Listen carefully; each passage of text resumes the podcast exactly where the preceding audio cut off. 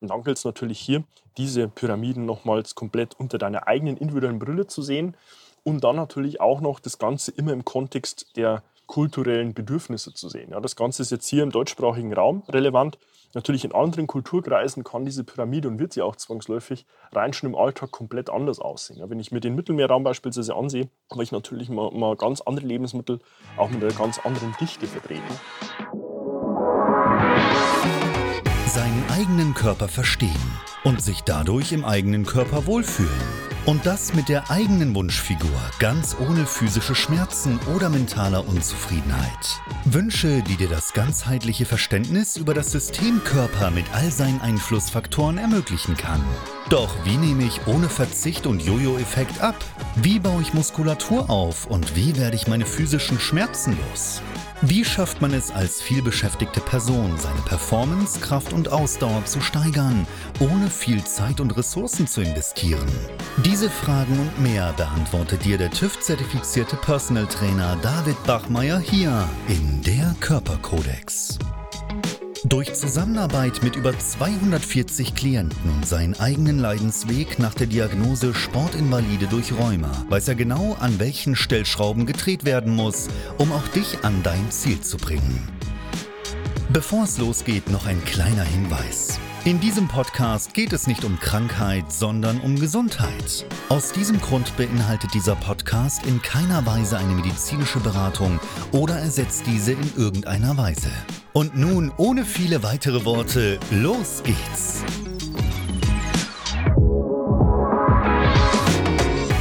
Heute spreche ich über das Thema Ernährungspyramide und möchte dir damit die Klarheit geben, wo das Ganze herkommt, was dahinter steckt und was du dann am Ende des Tages auch mit der Information anfangen kannst und welche Relevanz das Ganze auch für deine eigene Ernährung hat. Und damit herzlich willkommen von mir. Mein Name ist David Bachmeier und als TÜV-zertifizierter Personal Trainer helfe ich Menschen dabei, in ihre Wunschfigur zu kommen.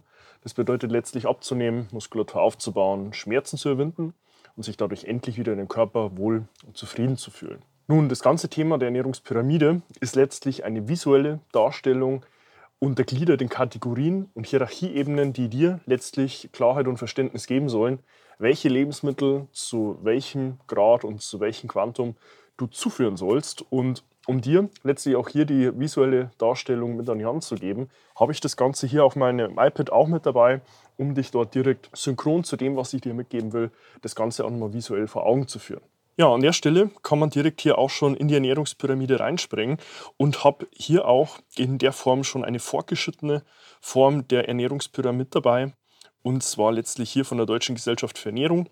Ich werde das Ganze auch unterhalb im Beschreibungstext nochmals verlinken, damit du dir das Ganze auch nochmal selbst ansehen kannst.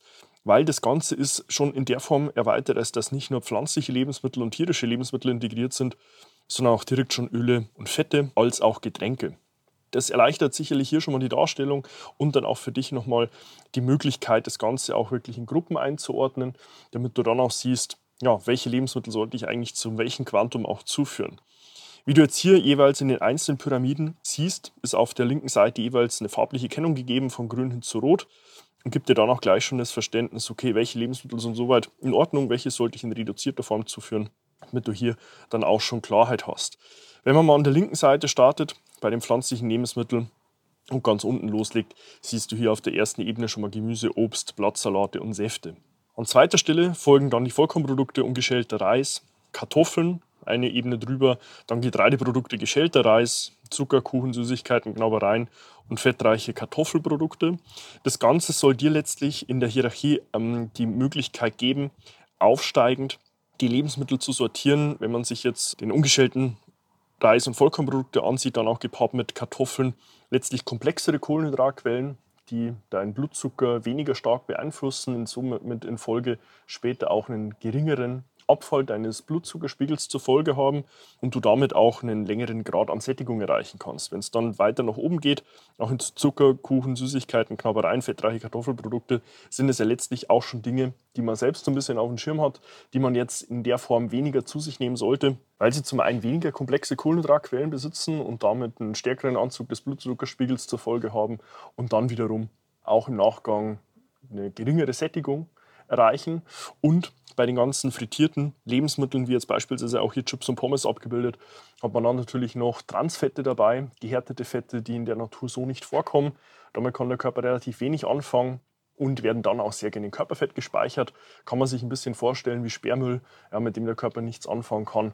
Die werden dann sehr gerne auch in Depots gespeichert und sind dann später in einer Diätform auch die sehr hartnäckigen Fettpolster, weil der Körper daran letztlich auch sehr wenig damit anfangen kann und an diese Fettspeicher sehr gerne auch Toxine, Gifte und Stoffwechselendprodukte bindet, die er so in der Form nicht loswerden kann. Das ist hier in der Form mal auf der linken Seite die pflanzlichen Lebensmittel letztlich auch die Bedeutung der einzelnen Pyramiden sollen dir letztlich auch mit den Inhalten, die ich dir jetzt hier mitgegeben habe, in einer tieferen Form dann auch eine Möglichkeit geben, das Ganze nochmal besser verifizieren und einordnen zu können. Somit bei den pflanzlichen Lebensmitteln gehe ich in dem Fall mit. Bei den Säften müsste man hier in meinen Augen in dem Fall nochmal unterscheiden, weil bei den Säften hat man den Umstand, eine sehr hohe Fruchtzuckermenge zu haben. Fruchtzucker per se hat das Problem, dass er insulinunabhängig verstoffwechselt wird. Bedeutet, wenn du Fruchtzucker zuführst, geht zwar dein Blutzuckerspiegel nach oben, aber der Körper stößt kein Insulin aus. Was evolutionär bedingt sicherlich auch den Grund hatte, um sich an ja, Möglichkeiten von Fruchtzucker auch wirklich erstmal satt zu essen, bevor Sättigung einsetzt. Generell hat man allerdings das Problem, dass in der heutigen Zeit, wenn man sich nicht ausreichend bewegt, das Problem hat, dass der Körper täglich maximal 50 bis 70 Gramm Fruchtzucker sinnvoll verstoffwechseln kann. Wenn man nicht ausreichend Bewegung integriert und somit der Körper den Fruchtzucker auch in die körpereigenen Kohlenhydratspeicherdepots in der Muskulatur parken kann, führt es langfristig dazu, dass er sie letztlich in der nächsten Instanz sich die Frage stellt, habe ich akut gerade Energiebedarf? Falls nein, ist dann die Folge wieder Körperfettdepots. Heißt, in dem Kontext von Fruchtzucker, wenn du in der Form nicht aktiv dich bewegst, nicht regelmäßig im Sport und in Bewegung bist, solltest du hier in dem Fall darauf achten, nicht übermäßig Säfte zuzuführen, weil du wirst erstaunt sein, welche Dichte an Kohlenhydraten und somit auch Fruchtzucker Säfte mit sich bringen. Und da bist du sehr, sehr schnell bei 50 bis 70 Gramm. Heißt hier im Ergo sehe ich bei Obst und auch Säften das Thema hier in jedem Fall nochmal deutlich mehr ein Auge drauf zu werfen und nicht nur zu sagen, hey, weil ich jetzt einen grünen Bereich sehe, sofort rein damit.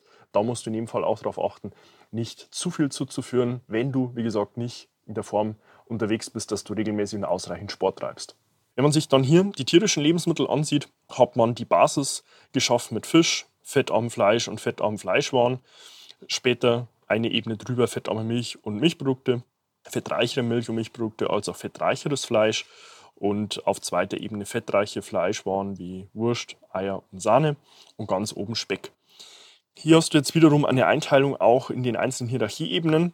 Wo ich letztlich hier ein Thema mit sehe, ist bei dem fettarmen Fleisch sind wir jetzt hier auch abgebildet, Bratenfleisch oder auch Schinken oder auch generell sehr stark verarbeitete tierische Lebensmittel haben an sich das Thema, dass sie einen sehr hohen Salzgehalt mitbringen, letztlich auch gepögelt sind und hier eine sehr hohe Natriumzufuhr auch wiederum bei Personen, die sich relativ wenig bewegen, somit auch relativ wenig schwitzen, wenig dann auch an Elektrolytverlust über die Haut haben.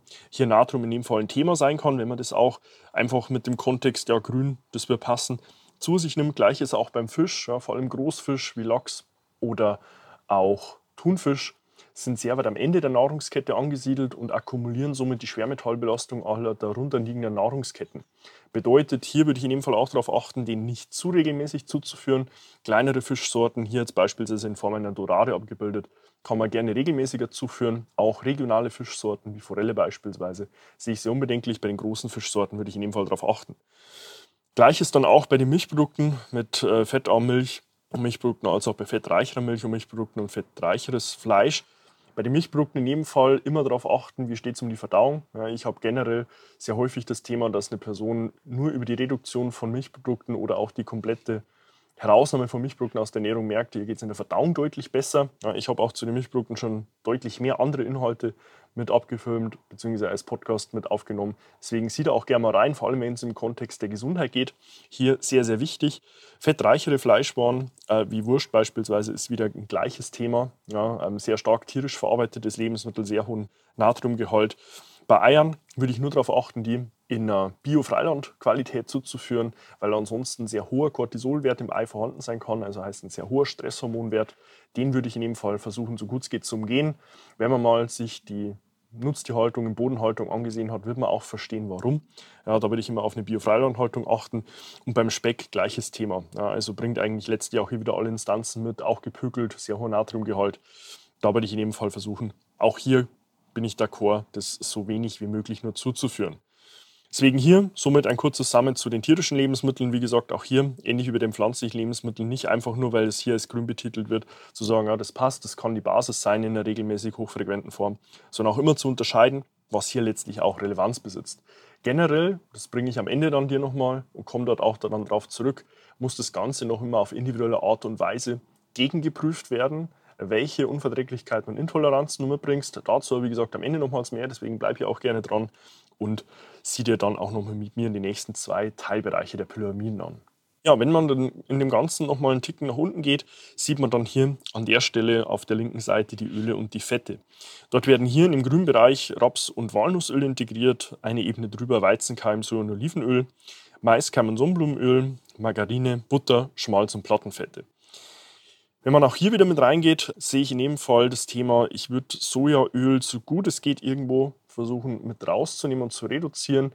Jetzt nicht nur aus ökologischen Gründen, wenn man sich ansieht, ähm, welche ökologischen Folgen der große Anbau von Soja hat, ist, denke ich, hier schon ein großes Thema. Auch beim Weizenkeimöl sehe ich jetzt nicht unbedingt die Relevanz, das mit Olivenöl irgendwo auszutauschen. Was ich in jedem Fall tun würde, wäre hier Sonnenblumen- und Maiskeimöl so gut es geht aus meiner Küche zu verbannen. Ganz einfach aus dem Grund, weil sie sehr hohe Mengen an Omega-6-Fetten mitbringen, sehr stark entzündungsfördernd wirken.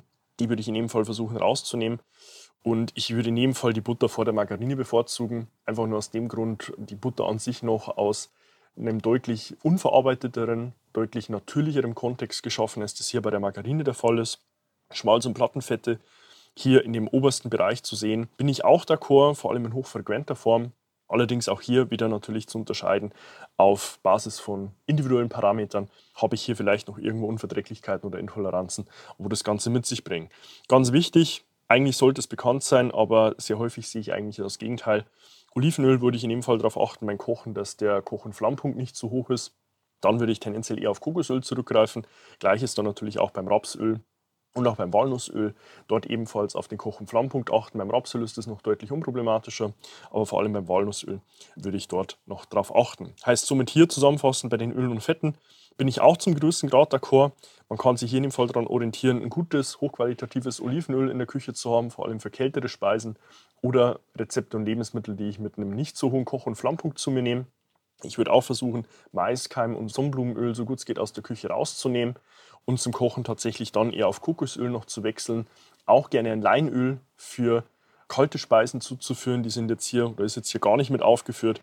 Und dann natürlich auch noch auf Omega-3-Öl zurückzugreifen. Dann habe ich hier in Summe die vier Ölformen, die sehr wichtig sind für die Lipidschicht der Zellen. Ja, alle Zellen im menschlichen Körper haben außen eine Lipidschicht, eine Fettschicht, die an sich möglichst permeabel, möglichst durchlässig sein sollte. Habe ich hier einen Mangel, der Zufuhr von genau diesen Fettsäuren, die in diesen Ölen beinhaltet sind, neigen diese Zellen dazu, beziehungsweise die Lipidschicht selbst, eher starr zu werden. Damit ist dann später der Zellaustausch eingeschränkt nur möglich, bedeutet das Hintransportieren von Nährstoffen und das Austransportieren von Stoffwechselendprodukten fällt damit deutlich schwerer. Und damit sehe ich einen großen Hebel, wenn man diese vier Öle mit in die Küche integriert, bedeutet Olivenöl, Kokosöl, Leinöl und auch Omega-3, idealerweise aus Algenöl gewonnen, weil man hier auch ähnlich wie beim Fisch hier oben ja, das Ganze so gut es geht versuchen kann zu meiden, wenn es um das Thema Schwermetallbelastung geht. Ja, und dann kommen wir hier an der letzten und vierten Stelle zu den Getränken. Ganz unten startet das Ganze hier mit Trinkwasser, Mineralwasser, Kräuter- und Früchtetees, grüner und schwarzer Tee, als auch Kaffee und ganz oben Nektare, Fruchtsaftgetränke, Limonaden und Energydrinks. Bei den unteren beiden Ebenen bin ich völlig d'accord. Ja, da gibt es jetzt wenig nur mit anzufügen. Wenn ich eins drüber gehe bei Fruchtsaftschorlen und Leitgetränke, sehe ich hier tatsächlich schon Thema, weil Fruchtsaftschorlen sieht man hier jetzt in einem ja, gelben Bereich, wobei die Säfte hier eigentlich in dem pflanzlichen Lebensmittel komplett unten angesiedelt sind. Da sieht man schon mal, ist jetzt nicht unbedingt kongruent. Bei den Leitgetränken bin ich in dem Fall dabei. Man hat halt hier letztlich das Thema, selbst wenn sie keine Kalorien mit sich bringen, aber sie werden zwangsläufig Eissäure im Körper den Bedarf mit sich bringen, einen erhöhten Mineralstoffbedarf zu haben, einfach um diese Säure auf pH-neutral zu puffern. ja, weil dein Körper immer das höchste Bestreben hat, das pH-Niveau im Blut leicht basisch zu halten. Es hat ein sehr enges Fenster von 7,35 bis 7,45, deswegen der Körper sehr viele Puffersysteme besitzt, um auftretende Säuren entweder zugeführt über die Nahrung oder produziert durch die Nahrung selbst oder selbst Stoffwechselprozesse, die Säuren bilden, diese wiederum puffern zu können. Das schafft er, indem er einen basischen Mineralstoff an die Säure bindet, damit pH-Niveau von 7 erreicht, somit neutral, keinen Einfluss auf das pH-Niveau im Blut bekommt und das Ganze dann im Nachgang über die ausscheidenden und ausleitenden Organe versucht loszuwerden. Davon besitzt der Mensch drei an der Zahl, die Frau tatsächlich vier. Es ist einmal die Haut über die Schweiß- und Talgdrüsen, es ist die Atmung über die Schleimhäute und Bronchien und es ist die Verdauung über Stuhl und Urin. Die Frau besitzt, wie gesagt, noch einen vierten, und zwar über Zyklus und die Menses.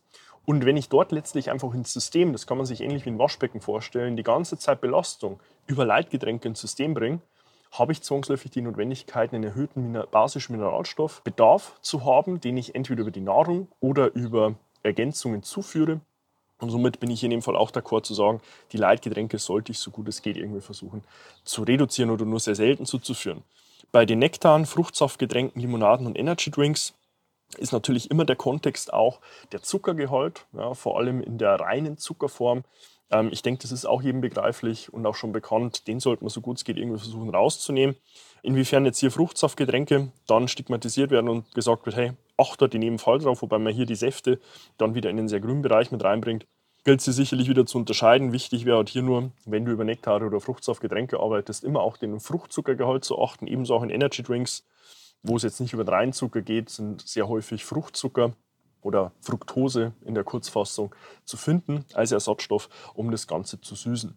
Somit zusammenfassend bei den Getränken würde ich in dem Fall die Basis unten beibehalten über klassisch einfach nur stilles Wasser, bei Kräuter- und Früchtetees, grünen und schwarzen Tee als auch Kaffee und alle darüberliegenden Säulen hat immer mit Bedacht zu sehen. Ich würde es halt nicht über die Verzichte deklarieren, das ist auch hier gar nicht der Anspruch der Pyramiden, aber sie geben dir zumindest die Möglichkeit, dir davon mal ein Bild zu schaffen. An der Stelle will ich dann auch noch auf den Punkt eingehen, den ich vorhin angesprochen habe, das Ganze immer nochmals auch mit einer gewissen Kritik für sich selbst zu sehen. Heißt ganz klar zu sehen, welche Unverträglichkeiten und Intoleranzen bringe ich auf die Lebensmittel eventuell mit, in der Form, dass ich sie selbst schon kenne, vielleicht auch über Testings, über das Blut oder den Speichel nachvollziehen konnte. Dazu kann ich dir gerne auch im Beschreibungstext zwei Empfehlungen geben für Intoleranzen und Unverträglichkeiten, die du ein freies Labor selbst tun kannst, über ein Selbsttestkit. Damit musst du dich nur mit einer Lanzette den Finger pieksen, nachdem du es bestellt hast, zwei bzw. drei Tropfen Blut auf eine Trockenblutkarte bringen, in einem vorfrankierten Umschlag einschicken und bekommst innerhalb von spätestens zwei Wochen die Auswertung zu über 50 Lebensmittelgruppen und eine Aussage darüber, wie du auf eine Lebensmittelgruppe mit einer Unverträglichkeit oder Intoleranz antwortest. Und dann gilt es natürlich hier, diese Pyramiden nochmals komplett unter deiner eigenen individuellen Brille zu sehen und dann natürlich auch noch das Ganze immer im Kontext der kulturellen Bedürfnisse zu sehen. Ja, das Ganze ist jetzt hier im deutschsprachigen Raum relevant. Natürlich in anderen Kulturkreisen kann diese Pyramide und wird sie auch zwangsläufig rein schon im Alltag komplett anders aussehen. Ja, wenn ich mir den Mittelmeerraum beispielsweise ansehe, habe ich natürlich mal, mal, ganz andere Lebensmittel auch mit einer ganz anderen Dichte vertreten. Und somit muss man hier natürlich das Ganze auch immer noch mit einer gewissen Kritik für die eigene Umsetzung, für die eigene Relevanz und auch die individuellen Parameter sehen. Und es kann eine grobe Orientierung sein für einen, aber wenn man jetzt in dem Thema noch nie wirklich Berührungspunkte hatte oder auch Kontaktpunkte, aber ganz wichtig, das Ganze immer unter einer individuellen Perspektive zu sehen, damit man dann aus diesem Kontext hier für sich auch wirklich das Ganze so rausfiltern kann, dass es auch zu einem selbst passt. Wenn du dich an der Stelle hier abgeholt fühlst und sagst, hey, ich würde eigentlich auch gern selbst was an meiner Ernährung oder auch letztlich meiner Figur tun, ich will da Klarheit, ich will einfach einen Plan, den ich folgen kann, kannst du dich sehr gern auch bei mir melden. Findest dazu auf meiner Homepage davidbachmeier.com die Möglichkeit, dir dein kostenloses Erstgespräch zu deinem Wunschtermin zu buchen, indem wir in einem unverbindlichen ersten Telefonat gemeinsam herausfinden, wo du aktuell stehst, wo du hin willst und was wir auf deinem Weg ganz konkret von A nach B benötigen, um dich dort auch hinzubringen. Abonniere auch gerne meinen YouTube-Kanal, um über fortlaufend neue Inhalte auf dem Laufenden zu bleiben. Und tu gleiches auch gerne mit meinem Podcast Der Körperkodex, den du auf allen gängigen Medien findest und investiere dort sehr gerne 15 Sekunden deiner Zeit, dass wenn dir hier dieser Inhalt weitergeholfen hat, du mich dort mit einer 5-Sterne-Bewertung versiehst, um dem Algorithmus letztlich Daten zu geben, ohne ihm zu sagen, was ich dort von David mitbekomme. Hilft mir weiter, um das Ganze auch mit möglichst vielen Menschen zu teilen. Du findest mich auf Instagram, kannst mir dort sehr gerne eine private Nachricht schreiben. Wenn du nochmal irgendwo ein Thema hast und sagst, hey, dort hätte ich gerne Davids private Einschätzung, dann kannst du es dort sehr gerne tun. Und insofern hoffe ich dir hier mit meinem Ansatz der Ernährungspyramide, was dahinter steckt, was das Ganze eigentlich bewirken soll und was du damit selbst auch anfangen kannst, dir nochmal deutlich mehr Klarheit gegeben zu haben und freue mich, dich dann schon in meinen nächsten Inhalten wieder begrüßen zu dürfen. Bis dahin, dein David. Wenn du jetzt wissen willst, wie du dich endlich wieder in deinem Körper wohlfühlst, dann geh jetzt auf davidbachmeier.com und buche dir dein kostenloses Erstgespräch. David Bachmeier und sein Team finden mit dir gemeinsam heraus, vor welchen Herausforderungen und Problemstellungen du stehst und erarbeiten mit dir gemeinsam eine Strategie, um deine Ziele zu erreichen. Buche dir jetzt dein kostenloses Erstgespräch auf davidbachmeier.com.